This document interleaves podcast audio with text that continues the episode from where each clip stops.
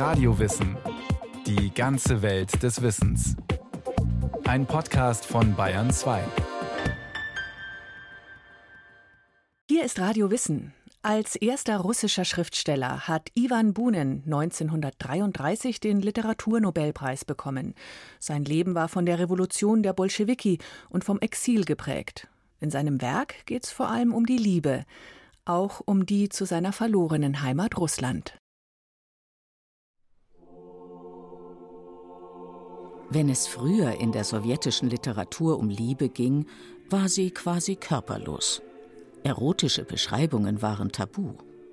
Wollten Jugendliche mehr darüber herausfinden, was zwischen zwei liebenden Menschen passiert, fanden viele von ihnen Antworten in den Werken von Iwan Bunin. In der Erzählung Visitenkarten zum Beispiel trifft ein bekannter Schriftsteller bei einer Schiffsreise auf eine bescheidene Leserin, die ihn so verehrt, dass sie sich auf eine Liebesnacht mit ihm einlässt. Eilig bemüht, ihm zu Willen zu sein und das unverhoffte Glück, das ihr mit diesem schönen, starken und berühmten Mann so plötzlich zuteil wurde, knöpfte sie im Halbdunkeln der Kajüte mit der heruntergelassenen Jalousie vor dem Fenster sofort das Kleid auf, schob es, als es zu Boden fiel, mit den Füßen beiseite und stand nun knabenhaft schlank, mit bloßen Schultern und Armen, in leichtem Hemdchen und weißem Höschen da. Und mit jähem Schmerz durchzuckte ihn die Gewissheit, wie unschuldig das alles war. Seit seiner Jugend suchte Bunin Worte für das Wunder des weiblichen Körpers, wollte ihn so selbstverständlich und einfach darstellen, wie es die Maler tun. Er strebte danach, das Undefinierbare zu erfassen, das Unheimliche, Unsichtbare, das, was in der Antike Eros genannt wurde. Ich sehe Menschen lieben, ich sehe Menschen sterben. Und dies alles, um der Welt nur etwas Glück abzutrotzen. Glück. In Bunins Novellen dauert es selten an, sagt Tatjana Dvinjatina, Mitarbeiterin des Instituts für russische Literatur an der Russischen Akademie der Wissenschaften. Seine Erzählungen über die Liebe sind für die russische Literatur einmalig mutig. Niemand vor ihm schrieb so offen über das Liebesgefühl und über dessen kosmische und tragische Komponente. Bei Bunins Liebeserzählungen gibt es kein Happy End. Die Helden treffen sich oft nur ein einziges Mal im Leben. Ihre Trennung oder der Tod von einem von ihnen sind unausweichlich. Liebe, die durch den Tod gewaltsam beendet wird oder die zu einer solchen Abhängigkeit wird, dass nur der Tod die Liebenden erlösen kann, das ist das Hauptmotiv in Bunins Liebeserzählungen. Er hat das im Gespräch mit der russischen Schriftstellerin Irina Ordojewzewa so erklärt. Wissen Sie denn nicht, dass Liebe und Tod untrennbar sind? Jedes Mal, wenn ich eine Liebeskatastrophe erlebte, und ich muss Ihnen sagen, fast jede, meine Liebe, endete katastrophal, war ich dem Selbstmord nahe. Iwan Bunin wurde am 22. Oktober 1870 in eine verarmte adelige Familie hineingeboren. Mit 17 erlebte er den ersten großen Erfolg. Seine Gedichte wurden in der Petersburger Zeitschrift Rodina gedruckt. Zehn Jahre später wagte er sich an Prosatexte.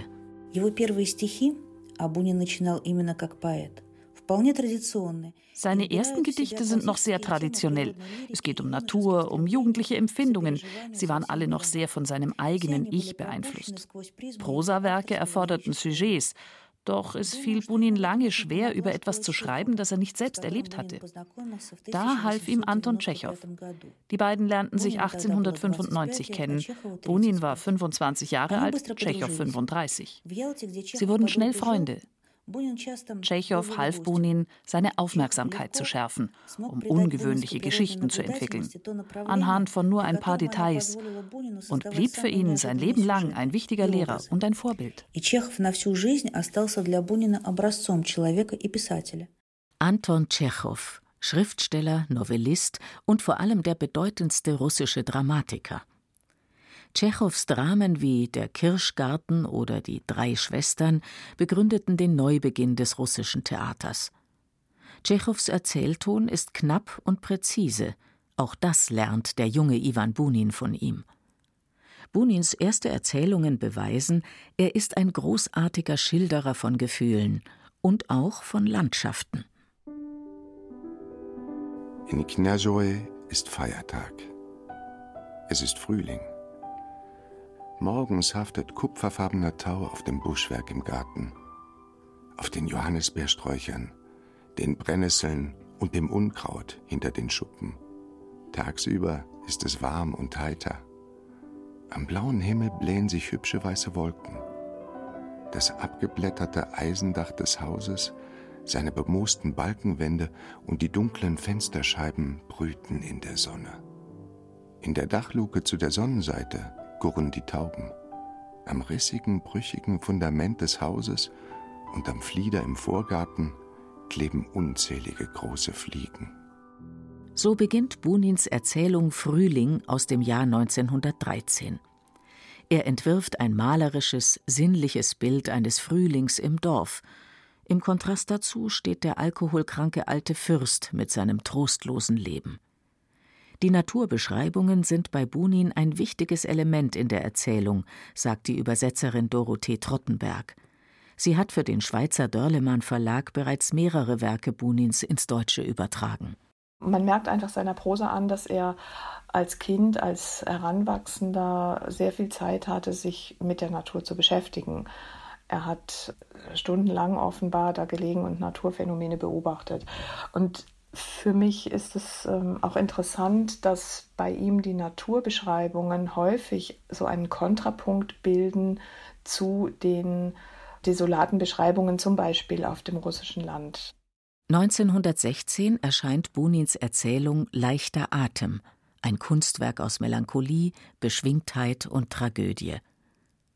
Hier zeigt sich Bunins Sinn fürs Detail – Oljas Beschreibung beginnt mit der für den Schriftsteller typischen Verneigung vor der weiblichen Schönheit. Wie sorgfältig manche ihrer Freundinnen das Haar ordneten, wie sauber sie waren, wie sie auf jede ihrer zurückhaltenden Bewegungen achteten. Sie hingegen fürchtete sich vor nichts. Weder vor Tintenflecken an den Fingern, noch vor zerzausten Haaren, einem geröteten Gesicht oder einem entblößten Knie, das sich den Blicken darbot, wenn man beim Laufen stürzte. Protagonistin in leichter Atem ist die Gymnasiastin Olja. Sie gilt als mutwillig und frühreif, als provozierend und leichtsinnig. Der Tod begleitet die Liebesbeziehungen. Ein junger Gymnasiast will Selbstmord begehen, weil Olja seine Gefühle nicht erwidert hatte. Auch Olja muss sterben – Sie wird von einem Freund ihres Vaters verführt und in einem dramatischen Finale erschossen. Bis zum Jahr 1917, als gleich zwei Revolutionen das Land erschüttern, eine bürgerliche im Februar und die der Bolschewiki um Lenin und Trotzki im Oktober, bis dahin läuft es für den russischen Schriftsteller Iwan Bunin gut. Er ist anerkannt, bekommt Preise für seine Lyrik und Prosa, reist viel. Das Jahr 1917 bereitet diesem komfortablen Leben ein jähes Ende. Die Revolution der Bolschewiki ist für Iwan Bunin eine Katastrophe. In dieser Zeit entsteht ein Dokument von erstaunlicher Ausdruckskraft, sein Tagebuch Verfluchte Tage – in kurzen und alltäglichen Skizzen beschreibt Iwan Bunin den Schockzustand, in dem sich ein adliger Schriftsteller wiederfindet, nachdem die proletarische Oktoberrevolution gesiegt hat. Dorothee Trottenberg hat 2005 Verfluchte Tage ins Deutsche übersetzt. Er hat die Revolution, wie sie sich abgespielt hat, wirklich zutiefst verabscheut, weil er ähm, dadurch eben nicht nur diese politischen Verhältnisse, sondern vor allen Dingen auch den großen Kulturverlust empfand. Er war ja ähm, in Moskau und in Odessa, bevor er dann emigriert ist. Und was er dort erlebt hat, hat ihn zutiefst äh, verstört, glaube ich auch. Aus dem Tagebuch Verfluchte Tage. 6. Februar 1918. Gingen zu Lubjanka mancherorts Meetings. Ein Rothaariger in einem Mantel mit rundem Persianerkragen, mit buschigen roten Augenbrauen und Goldblomben im Mund, spricht eintönig, als würde er vorlesen über die Ungerechtigkeit des alten Regimes. Eine Dame klagt ungestüm, sie habe kein Stück Brot mehr. Früher hatte sie eine Schule, aber nun hat sie alle Schülerinnen fortgeschickt, weil sie sie nicht mehr ernähren kann. Wem geht es denn besser mit den Bolschewiki? Allen geht es schlechter. Und in erster Linie doch uns, dem Volk. Eine aufgetakelte Schlampe fiel ihr ins Wort. Jeden Augenblick kämen die Deutschen, und dann müssten alle dafür büßen, was sie angerichtet haben. Ehe die Deutschen kommen, schlachten wir euch alle ab, sagte der Arbeiter kalt und ging davon. Die Soldaten bekräftigten, ganz genau, und gingen auch davon. Verfluchte Tage ist eine Chronik des Leidens an der Not, der Rohheit, der Kulturlosigkeit. Im Sommer 1918, als der Bürgerkrieg richtig aufflammt, fliehen Iwan Bunin und seine Frau nach Odessa, das noch in der Hand der Weißen Armee ist. Kaum zwei Jahre später fällt Odessa an die Bolschewiki. Im letzten Moment gelingt Iwan Bunin und seiner Frau die Flucht mit einem Schiff nach Konstantinopel. Er musste wählen, Heimat oder seine Ehre. Bunin wählte die Ehre und empfand sein Leben lang die Emigration als Verbannung. Er hat nie mit der Revolution oder mit den Bolschewiki seinen Frieden geschlossen. Nach dem Zweiten Weltkrieg gab es mehrere Versuche seitens der Sowjets, Iwan Bunin zur Rückkehr in die Heimat zu bewegen. Er wird alle diese Versuche ablehnen und auch in seinen letzten, sehr schwierigen und bettelarmen Jahren unabhängig bleiben. Sein Russland ging 1917 zugrunde.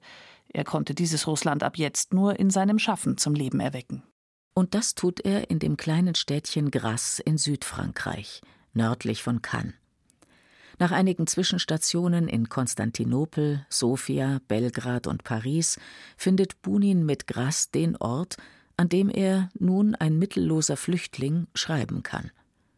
Und wieder ist das menschliche Herz Bunins Forschungsfeld. 1925 entsteht die Novelle Sonnenstich, auf einem Wolgaschiff lernt ein Mann eine Frau kennen und verbringt die Nacht mit ihr in einem Provinzhotel. Eine leidenschaftliche, kurze Begegnung, an die sich beide später immer wieder erinnern werden.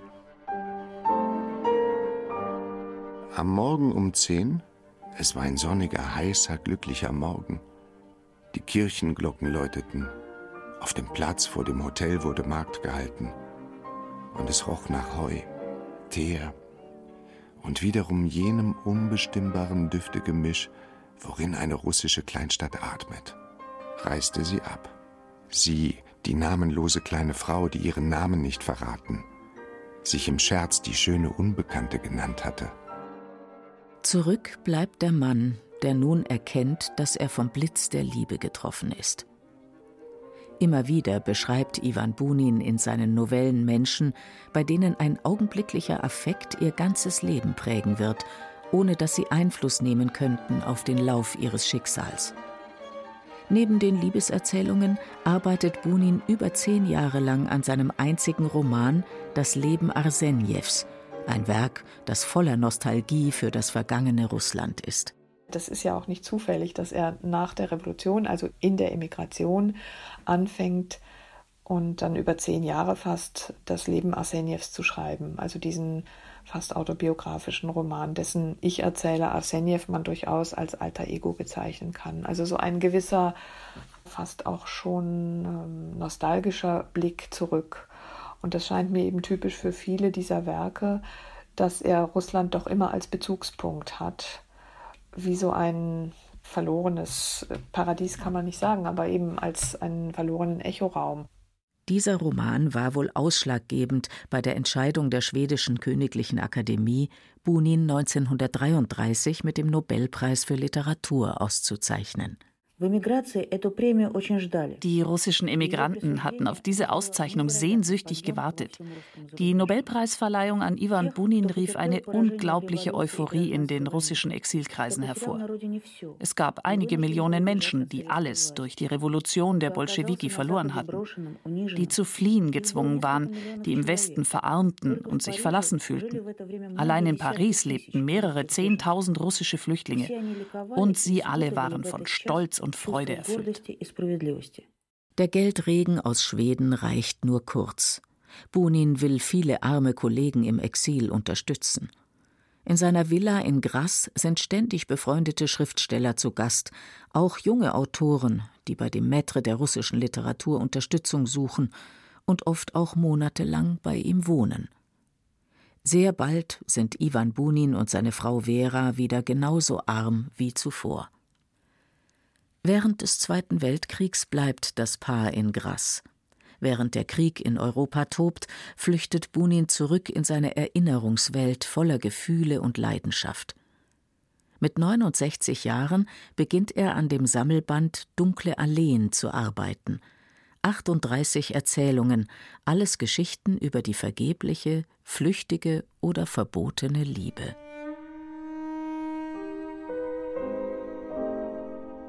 In der Nacht kam sie mit einer Decke im Arm zum See.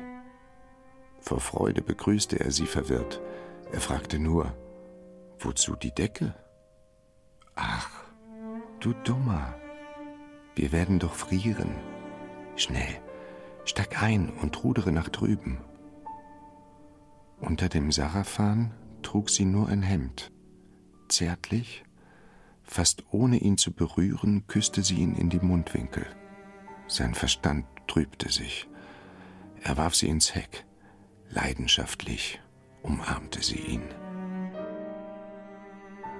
Nachdem sie eine Weile geruht haben, richtete sie sich auf und sagte mit einem Lächeln glücklicher Ermattung, der Schmerz war noch nicht verebbt.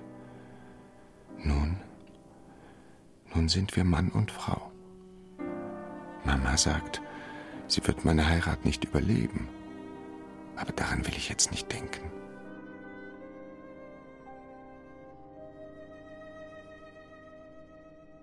Dunkle Alleen war Bunins Schutz vor der Wirklichkeit, seine Reaktion auf die Schrecken des um ihn herum tobenden Kriegs.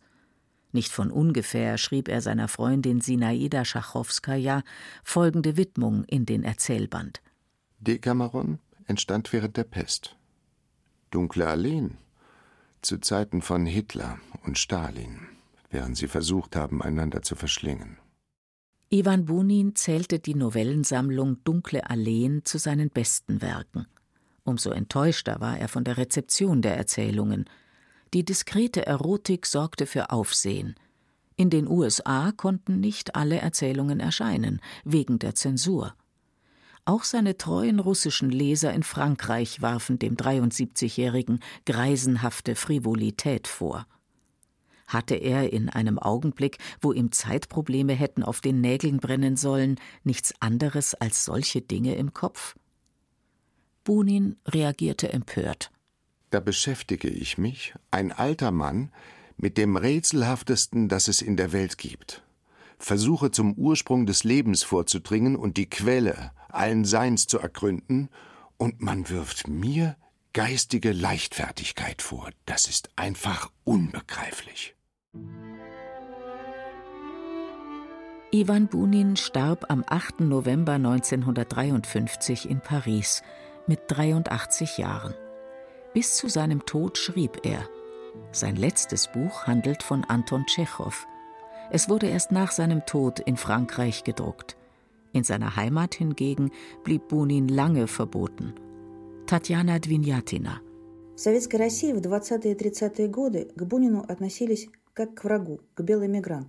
Im sowjetischen Russland der 1920er, 1930er Jahre galt Bunin als ein Weißgardist, als Emigrant.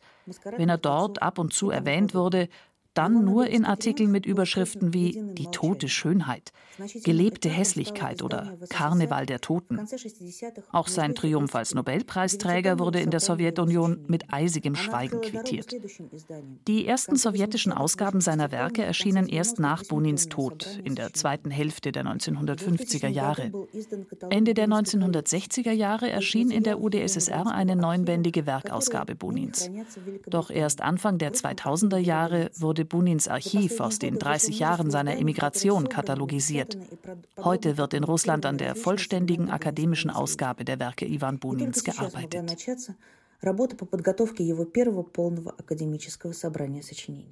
Im Schulprogramm gehören heute Bunins Liebeserzählungen zur Pflichtlektüre im Fach russische Literatur.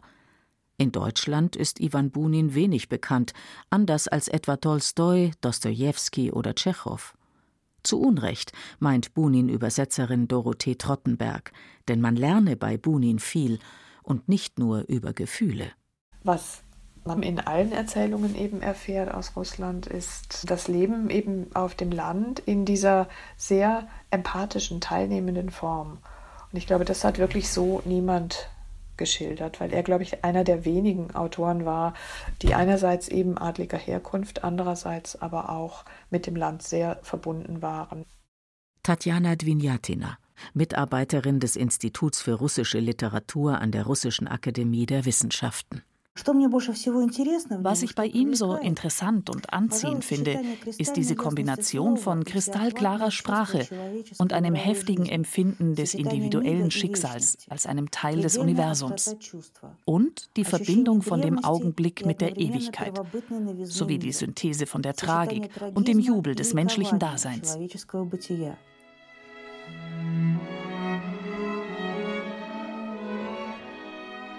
Nach seinem Tod wurde Bunins Werk endlich in seiner russischen Heimat wieder veröffentlicht, wenn auch stark zensiert und in geringer Gesamtauflage.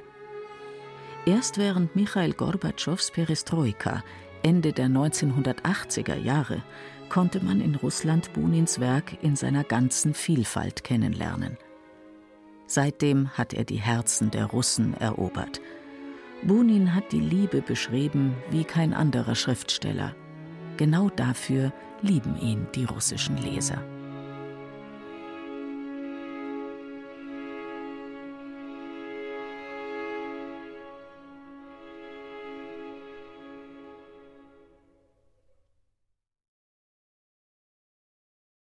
Das war ein weiterer Podcast von Radio Wissen auf Bayern 2. Autorin Julia Smilga. Regie führte Eva Demmelhuber. Es sprachen Beate Himmelstoß, René Dumont und Kia Arnzen. Technik Susanne Herzig. Redaktion Susanne Pölchau. Wenn Sie keine Folge mehr verpassen wollen, abonnieren Sie Radio Wissen unter bayern2.de slash podcast.